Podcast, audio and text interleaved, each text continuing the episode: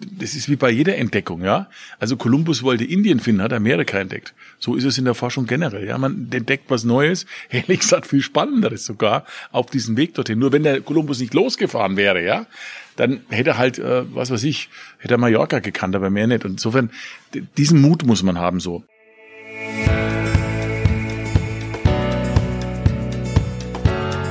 Ja, Servus und herzlich willkommen. Mein Name ist Markus Blume, ich bin Generalsekretär der Christlich-Sozialen Union und das ist unsere zweite Folge des neuen Podcasts Neue Töne. Neue Töne, weil sich im Moment in der Politik unheimlich viel verändert, weil neue Themen eine Rolle spielen, weil auch neue Personen Verantwortung tragen und weil wir insgesamt in eine Zeit eintreten, wo unheimlich viel Veränderung unterwegs ist und unsere Aufgabe in der Politik ist, diese Veränderung zu gestalten, dabei auch vieles äh, zu erklären und da kommt es nicht immer nur auf die Hauptschlagzeile an, sondern manchmal auch auf die Zwischentöne und ich glaube an vielen Stellen auch auf neue Töne. Neue Töne bei der CSU, mit der CSU, mit dem CSU-Generalsekretär und natürlich mit spannenden Gästen. In dieser zweiten Folge schon ein echter Höhepunkt, den wir uns eigentlich für später aufheben wollten, aber es ließ sich jetzt nicht mehr vermeiden. Es ist in dieser Woche CSU-Parteitag und deswegen ist es fast zwangsläufig, dass wir mit dem Parteivorsitzenden der Christlich-Sozialen Union und bayerischen Ministerpräsidenten Markus Söder sprechen. Hallo und herzlich willkommen. Danke für diese charmante Anmoderation. Ich habe auch lange dran geübt. Ja. Bin froh, dass es einigermaßen geklappt hat. Neue Töne, das heißt, wir wollen auch etwas Hintergründiges über Politik, aber auch über den Gesprächspartner kennenlernen. Und ehrlich gesagt freut es mich, als dein Generalsekretär ganz persönlich auch mal ein paar Fragen zu stellen, die ich so auch schon immer mal stellen wollte. Ja, sehr gerne. Ich freue mich auch darauf.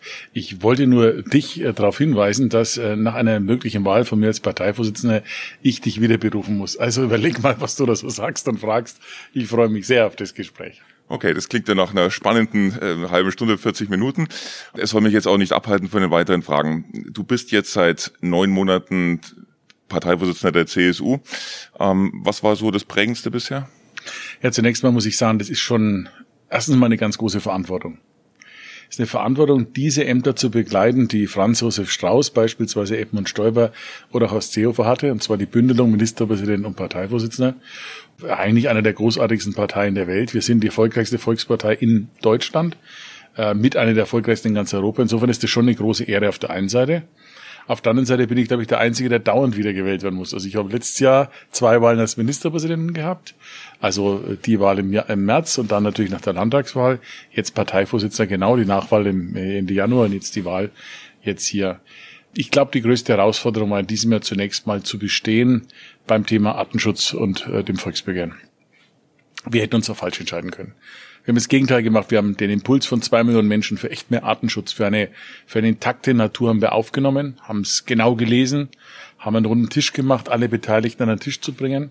Auch eine andere Form des Regierens, jetzt nicht einfach so aus Staatskanzlei der Ministerien da so über die Köpfe hinweg, sondern haben gesagt, wir nehmen den Impuls der Bevölkerung auf, reden mit Naturschützern und der Landwirtschaft und haben, glaube ich, ein gutes Konzept gemacht. Das kann man jetzt daran sehen, dass nahezu alle Bundesländer jetzt anfangen, es zu kopieren, was wir gemacht haben. Und deswegen glaube ich, war das eine der größten Herausforderungen. Und mein Eindruck ist, dass wir uns wieder deutlich näher bei den Menschen bewegen als in der Vergangenheit.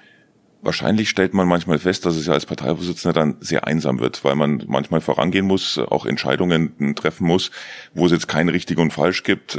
Sind es dann die Momente, wo du dich fragst, was würde jetzt Franz Josef Strauß machen oder äh, was gibt dir da Richtschnur? Naja, das, das, das erzählen manche immer, wie einsam das da ist und schwierig das ist.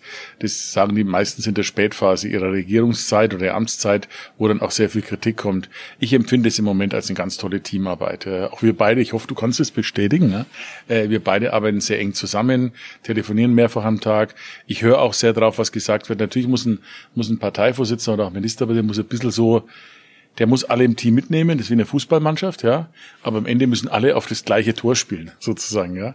Und irgendein Solo, das jemand macht, nur für die Galerie, ist schön, aber am Ende muss da irgendein Erfolg rauskommen.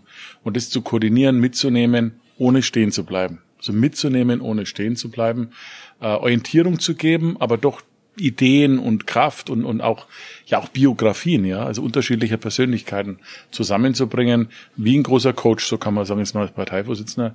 Das macht echt Spaß und Freude, kostet auch Zeit, aber ich habe das persönlich große Privileg, dass ich Politik zu meinem Beruf machen durfte. Das war immer mein Hobby.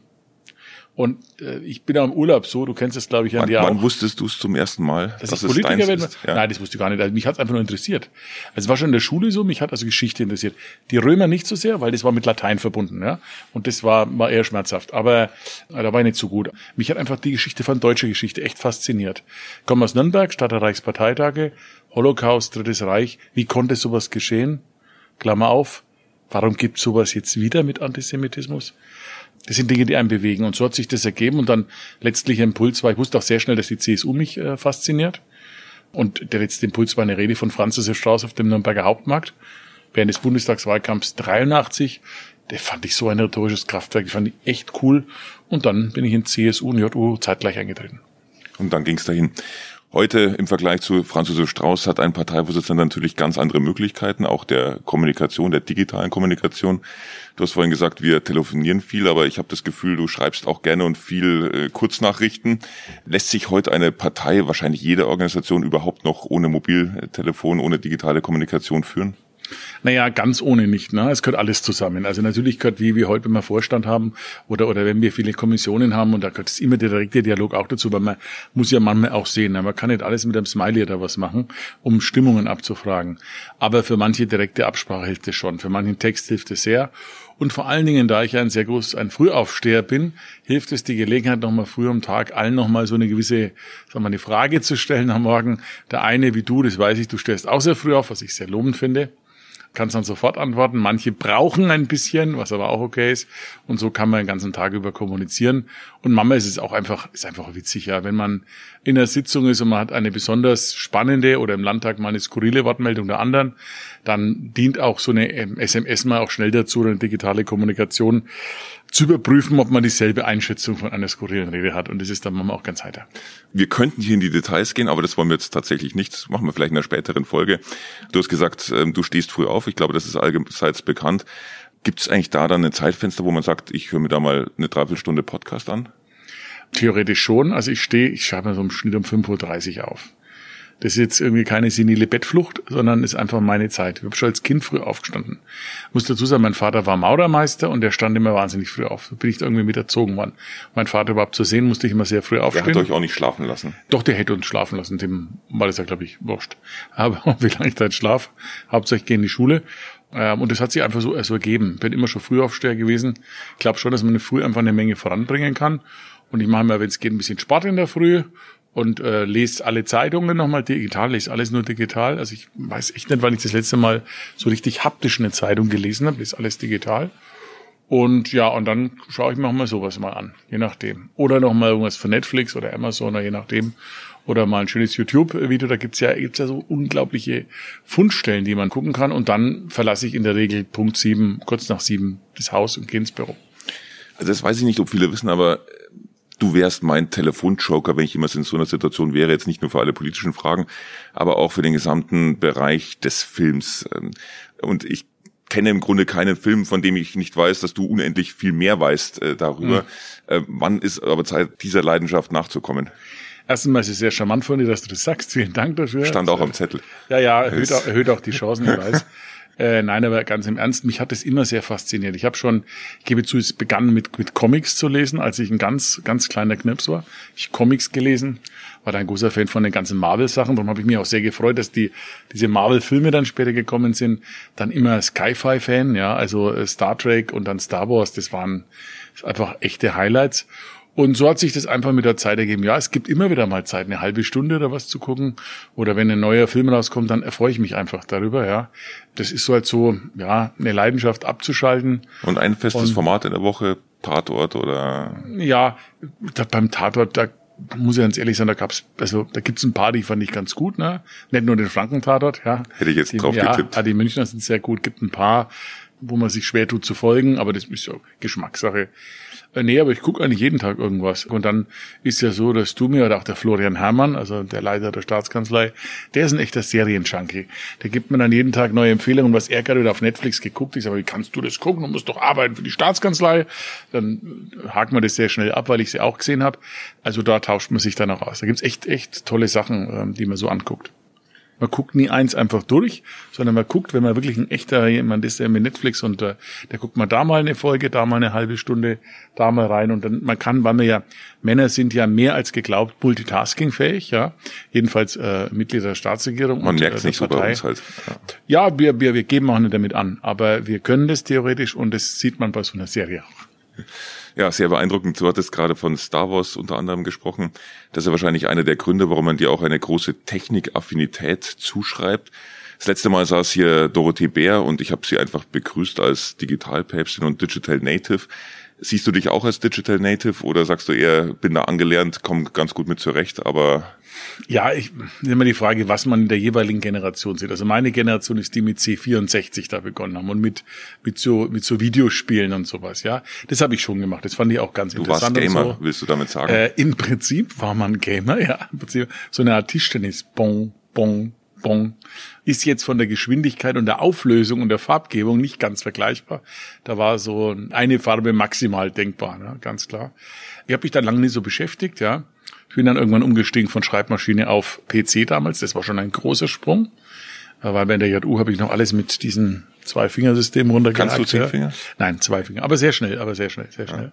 Ich kann heute eigentlich blind SMS. Das kann ich blind, aber damals konnte ich das nicht. Und ähm, dann ja dann irgendwie eingestiegen. Ich sage, gibt's viel bessere als mich. Da gibt's viel besser als mich. Aber ich glaube, für mein Alter und so habe ich da eine relativ hohe Geschwindigkeit in der Nutzung und vor allen Dingen ich find's echt total interessant, weil ich gemerkt habe, dass von jeder Generation zur nächsten in der Technik es einfach was Neues gibt. Und äh, es ist nicht so, dass ich der Erste bin, der es nutzt, aber dann höre ich was, denke mal, Mensch, das interessiert mich, dann frage ich so ein bisschen und dann ergeben sich viele Möglichkeiten, dann zeigt mir es jemand vielleicht oder jemand spricht mich an, wir reden darüber, du bist auch sehr stark da hier in der Landesleitung und dann nehmen wir das an. Auf jeden Fall, was ich finde, ist, dass das nicht irgendwie ein Rückschritt ist. Also jetzt zum Beispiel bei den Games, ja. Einer meiner Söhne spielt sehr, sehr gern, ja. Habe ich am Anfang die Frage gestellt, ja, ist das nicht gefährlich? Ja, und dann sagt er zu mir, hey Papa, was soll denn das? Das sind spannende Spiele, ja.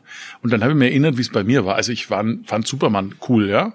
Ich wäre aber nie auf die Gang, mir eine Gardine umzuhängen und vom Dach zu springen, weil ich glaube, ich kann Hätte fliegen, auch schmerzhaft ja? werden können. Ja, eben deswegen, ja. Das hab ich schon. Oder wenn man dann mal äh, Cowboy Indianer oder Ritter, Cowboy Indianer, ich fand großer Fan von Old Shatterhand und Winnetou, war mir Old Shatterhand Fan, ja. Äh, Hubert Aibergans hatte jetzt gern lieber Winnetou. Aber mir war Old Shatterhand lieber, weil der ist am Leben geblieben. Und äh, äh, also wenn man dann sowas macht, dann hat man natürlich auch mal so ein bisschen vermeintlich rumgeballert oder auch mal, auch mal ein bisschen gebettelt, wie man das heute so schön sagen würde. Deswegen ist das alles auch völlig okay. Da gibt's gibt's mal die eine Tendenz, die ist nicht optimal, aber ich finde das, was da so stattfindet, schon einfach ganz, ganz interessant und spannend die ganze neue technologische Welt, die ganze Digitalwelt hat ja auch eine sehr ernsthafte Seite, auch eine wirtschaftlich extrem bedeutsame. Es gibt kaum eine Industrie, die nicht von dieser Digitalisierung erfasst wird. Nun stehst du in der Gesamtverantwortung natürlich auch für den Freistaat Bayern und gleichzeitig so in der Edmund Stoiber Logik äh, Bayern Champions League. Äh, du hast ein Bayern in der Champions League übernommen. Und trotzdem merken wir, von alleine bleiben wir da nicht, sondern da muss einiges getan werden. Deswegen jetzt kürzlich großer Aufschlag, ähm, zwei Milliarden Programm, Zukunftsprogramm für Digitalisierung und dergleichen. Was war denn die Motivation zu sagen, ich muss hier mehr machen? Man könnte ja eigentlich auch sagen, wir haben doch alles. Die Hochschulen stehen ganz ordentlich da. Wirtschaft geht's immer noch gut. Äh, technisch sind wir auch irgendwo dabei. Ja, das ist total recht. Also eigentlich die Motivation kommt aus dem Fußball. Eine andere große Leidenschaft von mir. Aber nicht vom Nürnberger Club, oder? Ähm, ich würde sagen, an deiner Stelle äußerst du dich mal bei Fußball nicht. Ich glaube, dass du keine Ahnung. Für alle, die es nicht wissen, er kommt vom Eiskunstlauf. Das ist auch eine sehr ehrbare Sportart, aber hat jetzt mit Fußball wirklich gar nichts zu tun, so. Aber auch ganz toll und bewundere es sehr, wenn man das kann. So. Also beim Fußball ist es so. Ich fand im FC Bayern kann man das gut sehen. Ein großartiger Verein, das sage ich auch als Clubfan, ein, ein großartiger Verein, toll geführt. Die haben vor ein paar Jahren, als diese Entwicklung mit der Premier League gab, also dass diese Vereine dort unglaublich viel Geld in die Hand genommen haben, haben die gesagt, wir machen das vielleicht nicht. Wir bauen das nicht. Und du merkst dann drei, vier Jahre später, dass du Gefahr läufst, international den Anschluss vielleicht zu verpassen, weil du nicht investierst. Jetzt äh, wird trotzdem auch geklotzt, nicht mehr gekleckert, wird richtig geklotzt, weil man sagt, man muss da Anschluss halten. Und man hat gemerkt, es ist gar nicht so einfach, die absoluten Spitzenkräfte zu bekommen, weil du woanders einen, einen anderen Spirit hast für sowas, ja, eine andere Entwicklung. Und im Grunde genommen ist es ziemlich vergleichbar. Wir spüren jetzt, dass Top-Wissenschaftler aus China oder den USA ständig abgeworben werden mit viel Geld und Möglichkeiten. Und das kann auf Dauer nicht sein. Also ich will, dass die Besten in Bayern bleiben und noch bessere dazukommen. Deswegen haben wir dieses Programm, diese Hightech-Agenda auf den Weg gebracht, die im Grunde genommen die Chance bietet, in der modernsten und spannendsten Forschung der Zukunft, künstliche Intelligenz vor allen Dingen, echt dabei zu bleiben und am Ball zu bleiben. Zum Beispiel wären zum Beispiel Baden-Württemberg ein echt starkes Land, muss man wirklich sagen. Die Baden-Württemberger und Schwaben sind echt super. Die machen 20 Lehrstühle für, für künstliche Intelligenz. In ganz Deutschland lobt die Bundesregierung 100 aus. Wir machen auch 100. Das heißt, die sind echt auf nationalem Niveau als Bundesland, als eines von 16 Bundesländern. Und ich will einfach da so. Weiß die Kanzlerin schon davon, dass. Ja, ja, die fand es auch, die hat gesagt, Respekt, das interessiert sie. Die Kanzlerin ist ja echt interessiert an Technik, ja. Und ich finde, wir, wir, wir verspielen unsere Zukunft, wenn wir immer nur Geld ausgeben, das so in der Gegenwart versickert. Echtes Versickern, ja. Anstatt, dass wir auch ein paar Investitionen tätigen, die unsere Zukunft stark machen. Und äh, das allein, was wir jetzt in einer Woche, seit es jetzt läuft, erlebt haben, E-Mails aus der halben Welt, das ist vergleichbar mit unserem Raumfahrtidee. Da würde ich, oh mein Gott, letztes Jahr. Oh, Raumfahrtprogramm, wie lächerlich und so weiter, ja. Bavaria One. Ja, und, und, und Söders, Söders Mondfahrt und was weiß ich. Ich gebe zu, ich würde mir ein paar Leute vorstellen, bei denen ich das Shuttle auf den Mond schicken könnte. Du könntest Namen ja. jetzt formulieren. Ja, wir haben, äh, das wäre schnell jemand, aber, aber ganz im Ernst, ich habe mir das dann gedacht, wie wir dieses Jahr dann, ne, du warst ja dabei, die Fakultät ähm, eröffnet haben. So viel begeisterte junge Leute wie ich beim Hyperloop-Team war. Die haben jetzt zum vierten Mal in Folge einen internationalen Wettbewerb gewonnen, der von Musk ausgerufen ist, haben alle Teams aus der, aus der ganzen Welt geschlagen. Und da muss ich ehrlich sagen, das sind so die Ironmans der Techniker. Und äh, da finde ich, bin ich einfach stolz als Ministerpräsident. Und ich möchte, dass diese tollen jungen Leute einfach die Perspektive haben, das Geld und die Möglichkeiten haben, dass sie ihre Träume verwirklichen können. Und wenn sie ihre Träume verwirklichen, dann glaube ich, wird es für das Land ein guter Weg. Das Erstaunliche ist, es wird ja so wenig darüber geredet, über die Notwendigkeit, es zu tun und zweitens äh, sich damit auseinanderzusetzen, was gemacht wird. Wie ich überhaupt feststelle, dass man es alles als gegeben hinnimmt, was wir hier haben. Es liegt vielleicht auch ein bisschen an der bayerischen Bescheidenheit, aber du hast gerade von dem Hyperloop-Team gesprochen, mitten in Bayern, äh, Studenten der TU, die den Wettbewerb gewonnen haben.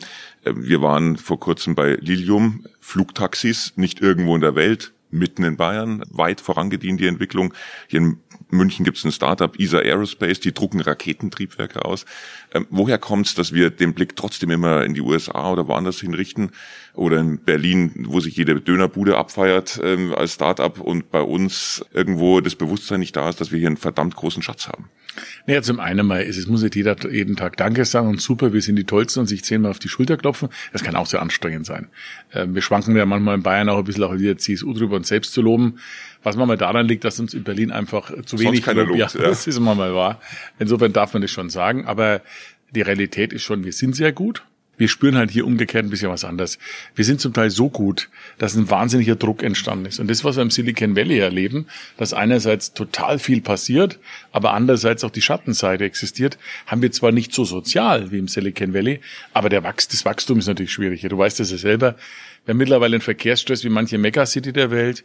Wir haben am Wohnungsmarkt echte Probleme für viele junge Leute, einen halbwegs bezahlbaren Wohnraum zu finden. Und deswegen sagt der eine, ja, eigentlich reicht's doch schon. Das Problem ist, und ich habe dafür sogar, wenn ich ehrlich bin, Verständnis, das Problem ist, dieses Es reicht doch schon, ist so eine punktuelle Betrachtung, auf einen Punkt der Geschichte, jetzt. So wie eine Stecknadel, die man reinsteckt. Ja? Jetzt, jetzt heute, wenn man alles einfrieren kann. Aber Gesellschaft und Entwicklung lässt sich nicht einfrieren, die geht weiter mit unglaublicher Dynamik. Und ich glaube, dass Deutschland insgesamt an einigen Stellen sich wahnsinnig schwer tut, dieser, dieser Internationalität zu stellen. Wir sind auf dem Weg oder zur Provinzialität. Provinz ist was Gutes und es gehört auch dazu. Deswegen sorgen wir dafür, dass die ländlichen Räume so gut ausgestaltet werden wie nirgendwo in Deutschland. Aber ich brauche trotzdem den Schwung und die Dynamik, um auch in der Zukunft erfolgreich zu sein. Und drum, glaube ich, brauchen wir gar nicht so drüber jammern. Wir müssen nur erklären, um was es geht. Ein Beispiel. Wenn ich über künstliche Intelligenz rede, dann sagt manch einer, oh, künstliche Intelligenz, ich bin selber schlau genug, ich habe natürliche. Das ist wechselnd vom jeweiligen Gesprächspartner in der Tat der Realität. Aber Fakt ist auch, was kann man damit machen? Und dann erkläre ich immer das Medizinbeispiel. Die meist, die Mehrzahl der Menschen wird wahrscheinlich an Krebs sterben oder aus Herz-Kreislauf-Dingen. Krebs ist eine ganz schlimme Geißel. Wenn du heute eine Bekämpfung hast, dann musst du zum Beispiel Chemo machen. Chemo ist im Körper, geht gegen alle. Es ist wirklich wie eine Atombombe im Körper, die man zündet. Ist die einzige, also eine der effektivsten Behandlungsmethoden. Zerstört aber viel deine Nebenwirkungen. Mit künstlicher Intelligenz, so wie man es aus Star Trek kennt, bei den Borg, wenn so Nanosonnen entwickelt, quasi kleine Bekämpfung und ich bekämpfe jede einzelne Zelle. Wenn das gelingt, und wir sind auf dem Weg dazu, wenn es gelingt, dann kannst du Krebs besiegen, ohne diese unglaublichen Nebenwirkungen zu haben, die heute die Menschen erleiden müssen. Und wenn du dieses Beispiel erzählst, sagt ja jeder, das Geld ist gut, macht es. Ja? Und das ist, glaube ich, die Aufgabe, die wir mal ein bisschen zu übersetzen, den Transfer. Oder ein Beispiel aus Robotik. Bei uns in Bayern wird Robotik super geforscht an der Munich School of Robotics. Die entwickeln so eine Art von Pflegeassistenzen. Jetzt sagt man, ich brauche brauch doch keinen Roboter als Pflege. Da geht es gar nicht um den Roboter, da geht es um wie robotische Prothesen. Was heißt das? Du kannst dann, obwohl du es sonst nicht mehr könntest, dich kämmen, waschen, Essen machen. Das heißt, du kannst länger, länger im häuslichen genau, Umfeld. Genau, länger selbstbestimmt leben. Äh, was nicht heißt, dass man auch eine Pflege bekommt. Aber das heißt, das Selbstwertgefühl des Menschen, ne? zu Hause leben, wächst enorm. Nur zwei Beispiele, wo jeder sagt, das möchte ich auch. Jetzt frage ich doch mal zur Sicherheit nach. Roboter-Einsatz hier in der Landesleitung, Parteizentrale oder Staatskanzlei? Ja, mal schauen. Ich glaube, den äh, Generalsekretär-Roboter wird nicht geben. Äh, in der Pressestelle vielleicht, um irgendwelche kritischen Fragen zu beantworten, die sagen, nein, alles ist gut, die CSU ist super oder sowas. Aber äh, im Ernst ist glaube ich nicht. Aber wir haben natürlich auch bei uns eine Möglichkeit der Digitalisierung. Hast du super Ideen jetzt auf den Weg gebracht, auch bei Anträgen, das zu digitalisieren, schneller und effektiver zu machen. Also das, da gibt schon Möglichkeiten. Aber wie gesagt, du bist noch nicht im Alter eines Pflegeroboters, würde ich sagen. Jedenfalls äh, absehbar nicht. Und deswegen ähm, wenn wir das hier im Einsatz noch ein bisschen abwarten. Okay, war mir jetzt echt wichtig, die Frage ähm, gut zu hören. Kommen wir nochmal auch zu den Besorgnissen, die damit verbunden sind. Ähm, ist ja nicht nur so, dass es manche nicht interessiert oder andere den Nutzen noch nicht sehen. Es gibt ja auch echte Besorgnisse, wenn dann die Maschinen sozusagen übernehmen. Wie relevant schätzt du diese ethischen Fragen ein? Oder was ist auch die geeignete Form, die zu bearbeiten? Denn die Alternative ist ja einfach, sich in der Angst zu suhlen, wie das ja auch viele tun. Ein Blick zurück hilft im Blick nach vorn. Also wir haben immer wieder bei solchen Entwicklungen solche Debatten gehabt was soll dieses Auto überhaupt, ja? Äh, wir haben noch Pferde, das läuft doch wunderbar, wozu braucht's das, ja? Äh, Kavallerie ist die beste Form. Es hat sich dann immer gezeigt, dass es anders so war. Ich habe mal irgendwo ein Flugblatt gesehen aus den 70ern, wo Gewerkschaften gegen die Computerkasse äh, agiert haben, weil damit würde der gesamte Handel kaputt gehen und so weiter. Es war jeweils immer anders. Nach heutigem Stand, was wir wissen, ist, dass jede neue Stufe der Digitalisierung eher mehr an Optionen und Arbeitsplätzen bringt. Das, was die eigentliche Kunst dahinter ist und was wir eher lernen müssen in Deutschland, ist einerseits unverkrampft damit umzugehen und einfach auch Produkte draus zu machen. Also wir forschen sensationell und dann haben wir vielleicht eine gute, eine gute Matrix, sagen wir mal, für sowas. Und dann berufen wir die erste Te äh, Technikfolgenabschätzungskommission ein und reden unendlich lang, da haben Amerikaner schon zehn total praktische und nutzvolle Produkte entwickelt. Einfach normale Produkte. Also in Erlangen da am, am, am Fraunhofer ist ja MP3 entwickelt worden. Die feiern jetzt ja mit ein paar Kerzen und, und, und ein Stück Marmorkuchen dieses Jubiläum. Aber die richtig große Party ist woanders gemacht worden, weil wir sozusagen den Schritt an ein interessantes Produkt, und zwar, das kann auch banal wirken, aber das Leben zu erleichtern der Menschen, das ist etwas, wo wir uns noch schwer tun. Deswegen wollen wir auch mehr Startups fördern. Deswegen haben wir jetzt auch in einem der Fonds Startup-Fonds gefördert und machen es stärker. Erster und zweiter Schritt, weil wir wissen, dass meistens in Deutschland Startups toll gefördert werden. Und dann, wenn sie mal gut sind und die nächste Finanzierung brauchen, dann sagen die Deutschen, nö, jetzt ist aber das Formular zu Ende, jetzt geht's nicht mehr. Und dann gehen sie nach USA oder China. Und ich möchte hier in Bayern halten. Weiteres Thema der Startups ist, dass, und du hast es gerade schon angedeutet, jede Idee, die bei uns irgendwie geboren wird, zunächst mal abgeprüft werden muss, ob das mit dem Arbeitsrecht geht und mit dem Datenschutz und so weiter. In einem Zeitraum von anderthalb, zwei Jahren, wo in Amerika dann schon die erste Million Kunden gewonnen ist. Das heißt, wir liegen dann einfach schon mal weit zurück nach der Startlinie. Du hattest neulich mal die Idee einer Sonderwirtschaftszone. Es gibt ja auch im Koalitionsvertrag so die Idee eines bürokratiefreien Jahres. Kann man da nicht irgendwo mal die Handbremse lösen? Ja, sollte man schon. Wobei ich immer sagen möchte, der Unterschied zwischen Amerika und uns ist, bei uns begleitet einen die Bürokratie, aber sie behindert einen, sie verzögert manches, aber sie behindert einen total. In Amerika ist so, du bist lange ohne Bürokratie, wenn du aber in die Bürokratie kommst, ist aus. Aber ah, die ist viel härter, direkter und wuchtiger, als es bei uns der Fall ist. Ich glaube einfach, es liegt ein bisschen daran, jetzt gerade wenn du von Startups und solchen Unternehmen sprichst, unsere Verwaltung müssen wir auch auf den Weg der digitalen, des digitalen Government mitnehmen. Also wenn man sieht, wie schwer das ist, eine E-Akte einzuführen, ja. Und letztendlich haben wir eine Kabinettssitzung gehabt, dann haben Einzelminister ganz stolz berichtet, jetzt haben Abteilungsleiter auch ein Smartphone. Das ist jetzt nicht gerade nicht gerade der, der, der wirklich große Sprung nach vorne, was Digitalisierung betrifft. Das dauert noch ein bisschen. Und wenn wir ehrlich sind, ist in Deutschland, was mir eben fast noch mehr Sorge macht, ist, dass wir irgendwie schon ziemlich gute Ideen haben in der Spitze. Aber wenn man dann anschaut, wie das mit dem Mobilfunknetz funktioniert und wie das, äh, Breitband ist jetzt deutlich besser geworden beim Mobilfunknetz, echt furchtbar. Man bricht in München es einfach ab. Und, und, und, und ich denke mal jetzt mal, wir, wir bieten jetzt allen Bürgermeistern im Land draußen an, äh, Masten aufzustellen, Funkmasten, ganz normale Funkmasten. Ist jetzt nicht gerade die wahnsinnige Megatechnologie der Zukunft, ja? So. Und bei 5G müsste man noch viel, viel mehr Masten aufstellen oder, oder zumindest Antennen. Ich mir jetzt mal, was da Leute gibt, die dagegen sind, ja. Das ist das, wo ich mich so schwer tue, weil, weil Leute sind bei uns manchmal gegen Masten. Dann gibt's Leute, die sind gegen Impfen zum Beispiel. Andere Baustelle, aber mir völlig unverständlich, ehrlich unverständlich, wie ich mein Kind und andere Kinder gefährden kann, indem ich Impfen nicht mache. Finde ich jetzt Jens Spahn gute Idee, die wir machen mit dem, mit der Pflicht. Und deswegen brauchen wir im Prinzip auch so eine, so eine Pflicht zur, zur, zur digitalen Agenda und gleichzeitig äh, die Bereitschaft mal Laufwege zu machen, wo Startups den ersten ein, zwei Jahren weitgehend selbst agieren können, kreativ wirken können. Irgendwann hilft Bürokratie, weil Bürokratie auch Halt geben kann, aber am Anfang soll es kein Stoppschild sein. Könntest du dir heute nochmal in deine Studienzeit zurückversetzt dir vorstellen, auch was anderes zu machen als Jura? Hättest du Lust drauf zu sagen, ich gründe da meine, mein eigenes Ding? Wer weiß. Also ich habe ja was anderes auch gemacht. Also ich, bei mir war es ja so, ich habe äh, Jura studiert, habe nach acht Semestern Examen gemacht, aber ich habe so parallel bei der Adenauer Stiftung, ja, die war da in der zu der Zeit besser aufgestellt beim Thema journalistische Nachwuchsförderung, habe ich eine äh, Stipendium gehabt zum Thema Journalismus und habe danach dann nach meinem ersten Examen ein Volontariat beim BR gemacht, beim Bayerischen Rundfunk. Das hat mir ehrlich gesagt viel Freude gemacht. Und da war eigentlich, eigentlich war mein Weg das in den Journalismus. Vor digitalen Zeit, oder? Ja, ja, ja, ja. Heute wahrscheinlich, wenn sowas gewesen wäre, hätte ich irgendwas mit Medien, Medienkommunikation vielleicht gemacht, ja. Hätte mich sogar interessiert, eigene Strukturen dazu schaffen, wer weiß. Bei mir war das dann so, ich habe eigentlich da zu der Zeit, als ich das gemacht habe, Volontariat, hatte ich eigentlich abgeschlossen. Ich weiß noch ganz genau, ich habe dann bei mir in der JU Nürnberg den Michi Frieser gefragt, der damals äh, äh, einer meiner engsten ja, Kompatanten war heute er unser CSU-Bezirksvorsitzender, ist also geblieben über die 30 Jahre. Hat gesagt, Michi, kann ich in der Volontariat nach München gehen? Soll ich nicht meine JU da gleich aufgeben? Nee, mach du weiter die Arbeit und, und mach das.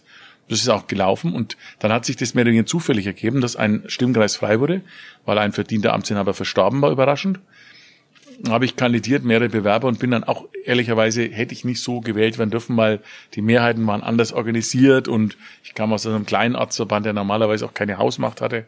Hat jedenfalls geklappt, aber im Endeffekt war bei mir immer relativ klar, ich hätte auch was anders machen können. So beim Studium, ob was anders, mich hätte natürlich Geschichte Geschichte und Politik wahnsinnig interessiert, aber anders als heute war man damals der Auffassung, dass das der direkte Weg in die Nicht-Vollbeschäftigung sein könnte, was heute nicht stimmt, ganz im Gegenteil.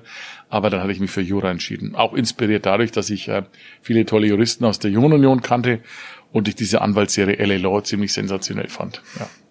Jetzt könnte ich relativ steil formulieren. Du hast ja gesagt, du willst nur zehn Jahre im Amt bleiben, bist dann immer noch relativ jung, also heißt Neudeutsch Early Retirement. Ähm, gibt viele, die ja dann nochmal durchstarten in völlig anderen Feldern.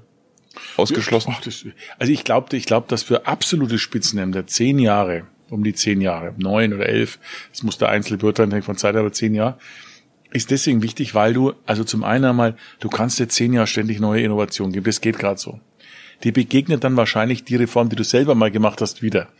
Ja, und dann, dann fehlt, fehlt der echt der Schwung. Und ich glaube auch in dieser extremen medialen Verdichtung, wie wir sie heute haben, muss man dann aufpassen, dass die Leute nervt. Ja. Und man muss sich überprüfen. Geht die Abnutzung schneller in der hypermedialen Zeit heute? Ja, natürlich schon. Deswegen muss er ein bisschen dosieren, muss ein bisschen dosieren. Glaubt, es stimmt tatsächlich, dass das so ist. Einerseits ist die Fokussierung auf Einzelpersonen mehr als vorher weil auch in der medialen Wahrnehmung das so ist. Andererseits ist dann aber auch die, die Fokussierung kann schnell, also wie heißt es immer so schön, der Unterschied zwischen Gift und Medizin ist die Dosis. Ja? Sagte, glaube ich, Paracelsus mal. Kein Digital Native, aber jemand, der ganz gute Ahnung hatte. Und so scheint es mir da auch zu sein, dass das dann die Dosis ist und irgendwie zehn Jahre ist eine, ist eine lange gute Sache. Und meistens war es bei Politikern so, wenn sie dann viel länger waren, hat man es irgendwann gemerkt. Gibt es welche, die das Ende gut selbst gestaltet haben? Will ich mich nicht dazu äußern, wer es gut oder schlecht gemacht hat, das muss jeder selber entscheiden. Das hängt ja auch von einem selber ab, ja, ob man zufrieden ist mit sich und dem, was man macht. Ob man sagen kann, das war jetzt ein guter Beitrag, man hat was geleistet oder man war, man hat irgendwas versäumt und muss nur was nachholen. Und Mama stellt ja noch die Geschichte einfach eine Herausforderung. Ist ja so, ich kriege mal die Frage, du kennst es ja, wir werden immer beide gefragt, aber macht die so viel Tempo in den Themen? Es ist nicht, dass wir Tempo machen. Die Welt dreht sich heute scheinbar ein bisschen schneller. Gesellschaft verändert sich heute ein bisschen grundlegender. Wir haben im Bundestag, glaube ich, sieben, sieben Parteien sind es, die wir im Bundestag haben. Äh, das war früher undenkbar, da hat man vielleicht drei Parteien mal gehabt. Also ich komme aus der Zeit, wo es drei Parteien gab und da muss man halt anders agieren in dieser Welt. Und, und Gewissheiten, die früher sicher waren, beispielsweise im Verhältnis zu den USA, wenn jede Woche man mal täglich neu sortiert. Also wir leben in einer anderen Zeit und deswegen muss man Tempo, Konsistenz und Strategie auch anpassen. Zu dieser Welt wollte ich jetzt nochmal kommen. Äh, du hast es gerade beschrieben, sie verändert sich dramatisch schnell. Früher war ja der Blick gerade so über den Gartenzaun, was um uns herum passiert, aber eigentlich ist der Maßstab ja jetzt ein anderer. Ich fand es sehr beeindruckend. Du hattest ihn eingeladen, den Professor Haddadin, ähm, einer der führenden Robotikforscher der Welt, der in München sitzt, äh, der berichtet hat, dass er da äh, Anwerbegebote von der ganzen Welt bekommt, wo er auch deutlich wird, äh, die Musik spielt heute nicht mehr auch in Europa, sondern eigentlich wo ganz anders. Ja, das stimmt, das ist genau richtig analysiert.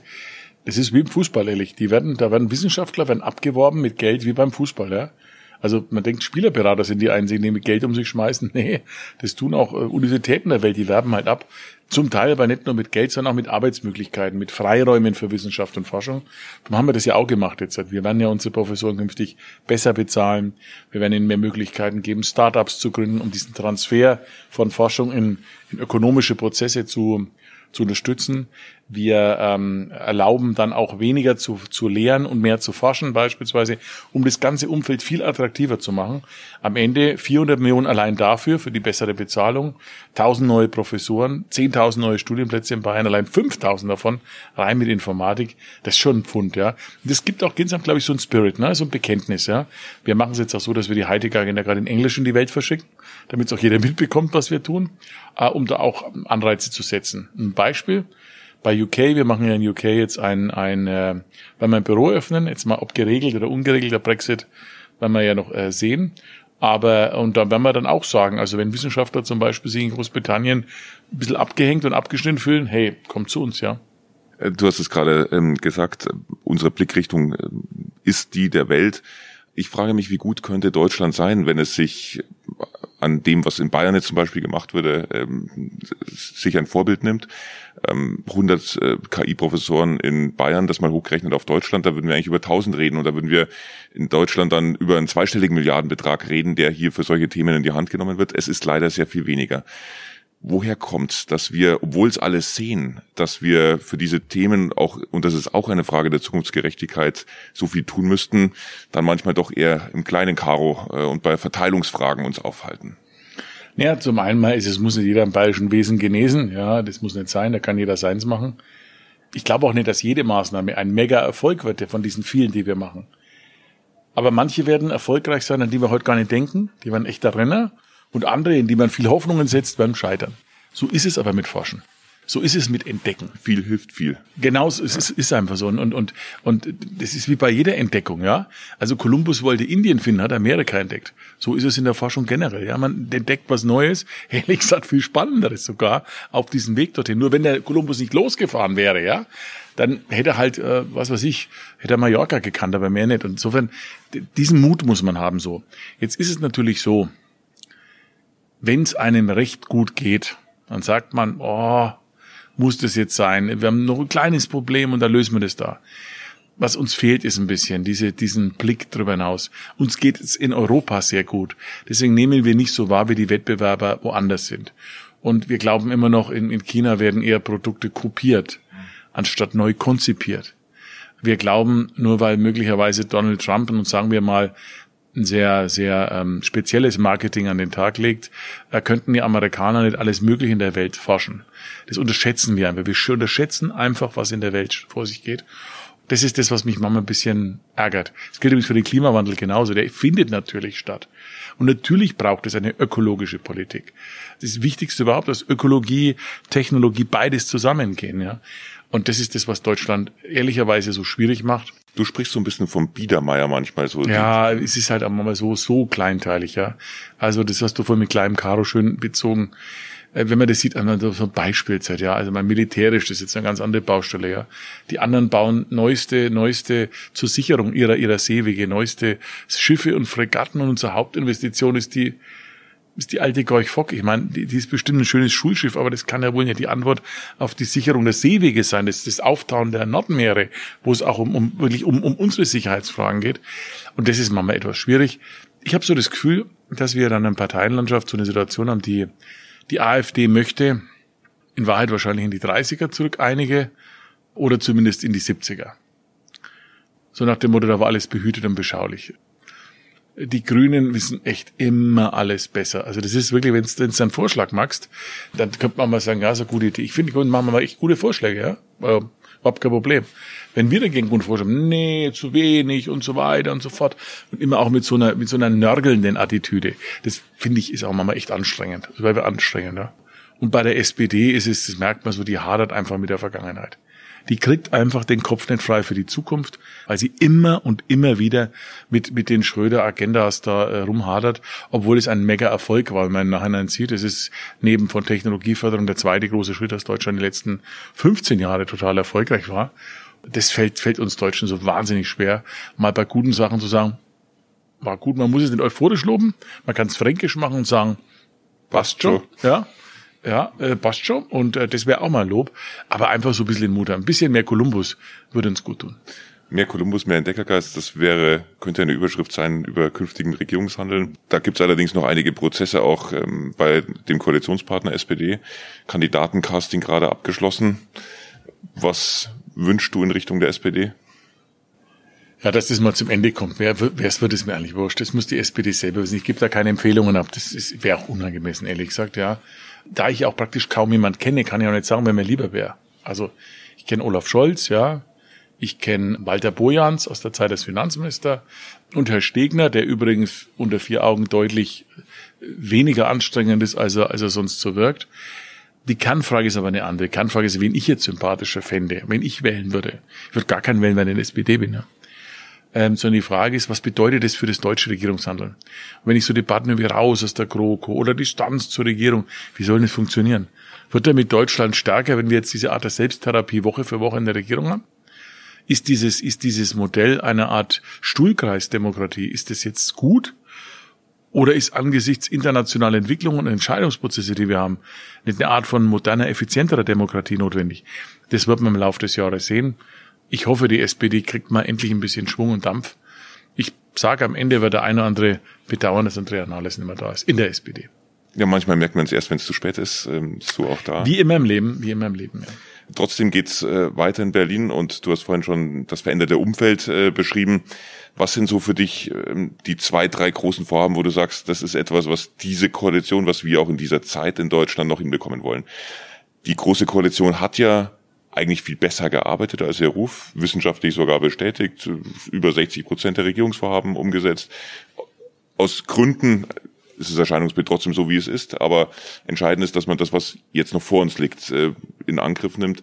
Auch wenn du an die nächste Generation denkst, was sind so die, die Weichen, wie du es jetzt im Freistaat für dich siehst, was sind so die Weichen in der Bundesrepublik, wo wir richtig abbiegen müssen? Also ob die Bilanz wirklich so gut ist, sage ich mal, warten wir nochmal, weil das, was du sagst, ist ein empirischer Wert. Man habe vom Koalitionsvertrag so und so viel Prozent abgearbeitet.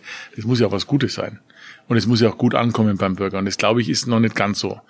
Ähm, wenn man jetzt mal anschaut, das Problem dieser GroKo ist, dies eine, eine Koalition, die nicht wirklich gewollt war. Ich schätze den Christian Linder persönlich, aber das war ein schwerer Fehler für die Demokratie in Deutschland, ein schwerer Fehler, der ihm und der FDP, glaube ich, unendlich lange nachhängen wird, weit über diese Zeit jetzt hinaus. Genauso wie, wie Guido Westerwelle vielleicht den strategischen Fehler gemacht hat, in einer Koalition sich zu überhöhen, ähm, hat die FDP jetzt und Christian Lindner den Fehler gemacht, sich einfach das nicht anzunehmen. So ist auch ein großer Teil äh, der auch hippen Wähler, die die FDP und Christian gewählt haben, bei der Wahl 17 eher zu den Grünen übergegangen. Das ist äh, ein Transfer an Wählern, der häufig gar nicht beachtet wird, ist aber da so.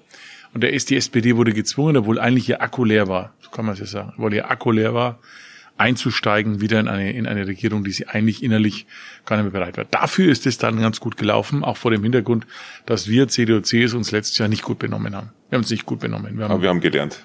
Ja, hoffe ich, hoffe ich. Ich jedenfalls auf, auf jeden Fall. Ich glaube, du auch. Äh, wir haben da ja mitgelitten, haben auch viele Fehler selbst gemacht. Und äh, daraus lernt man auch. Aber jetzt zu der, zu der eigentlichen Frage, was kommt. Ich glaube, das Klima, das Klimapaket ist schon ein eindrucksvolles Zurückmelden. Ich weiß, dass den einer gibt, der sagt, das ist zu viel, sagt der eine ist zu wenig. Das ist genau die goldene Mitte richtig. Ja. Es muss ausgewogen sein, es muss wirken, was CO2-Reduktion betrifft. Es muss aber die Leute mitnehmen und sie nicht vor den Kopf stoßen. Dann, sonst wird es nicht funktionieren. Umerziehen funktioniert nie. Das sagt sogar Kretschmann von den Grünen, den ich da sehr schätze und bewundere an der Stelle. So, und deswegen ähm, glaube ich, das ist ein wichtiger Punkt, den es zu Ende bringen gilt. Ich glaube, nochmal eine echte Forschungsoffensive ist dringend notwendig. Ich glaube, dass ein internationales Aufru Ausrufesignal wichtig ist. Wir müssen wieder mehr im Gespräch sein. Wenn man das anschaut, ich habe äh, letztes Jahr mit einigen ehemaligen großen außenpolitischen Beratern mich getroffen. Und die sagen, wir haben früher auch Probleme gehabt, ob mit Brezhnev oder anderen zu reden. Und da waren die Haltungen noch viel verbohrter und schwieriger, als wir es heute haben mit den Partnern. Aber wir haben sie nicht ständig belehrt, sondern wir waren im Gespräch und haben unsere Botschaften rübergebracht.